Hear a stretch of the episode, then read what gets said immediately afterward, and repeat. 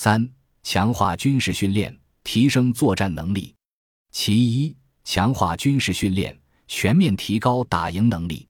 近年来，军队大力纠治和平击毙，狠抓军事斗争准备，大力培育战斗精神，着力提升塑造态势、管控危机、遏制战争、打赢战争能力。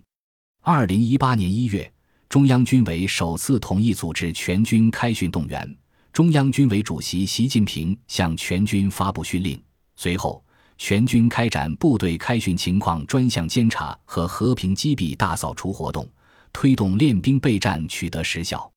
二零一九年一月，习近平主持召开中央军委军事工作会议，指出要把新时代军事战略思想立起来，把新时代军事战略方针立起来，把备战打仗指挥棒立起来，把抓备战打仗的责任担当立起来。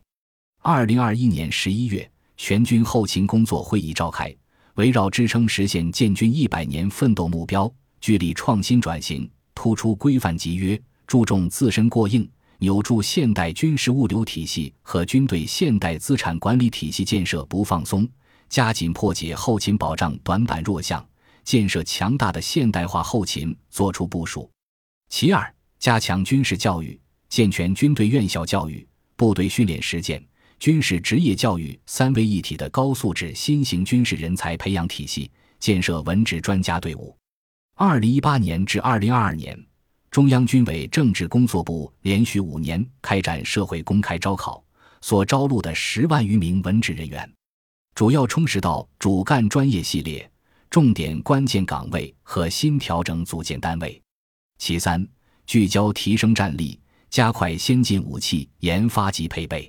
以计算处理、大数据分析、人工智能、定向能。高超声速以及生物技术等关键核心技术为依托，加速推进武器研发，已成为当前军队现代化建设的重要任务。其次，保障军人权益，提升军人荣誉感。二零二零年十二月通过的《退役军人保障法》，意在解决军人安置、就业、创业、权益维护、抚恤补助等实际问题，加强退役军人管理保障工作，维护好退役军人合法权益。让军人成为全社会尊崇的职业。中央高度重视军人荣誉体系建设，国务院办公厅印发《为列属军属和退役军人等家庭悬挂光荣牌工作实施办法》，全面部署悬挂光荣牌工作，扩大光荣牌悬挂范围，规范光荣牌样式。二零二一年十一月，中共中央、国务院、中央军委印发《军队功勋荣誉表彰条例》。加强党对军队功勋荣誉表彰工作的领导，完善党和国家功勋荣誉表彰制度体系，增强军事职业吸引力和军人使命感、荣誉感，教育引导官兵发扬大无畏的英雄气概和英勇顽强的战斗作风。此外，为了捍卫英烈尊严，二零一八年四月，《中华人民共和国英雄烈士保护法》颁布，从行政。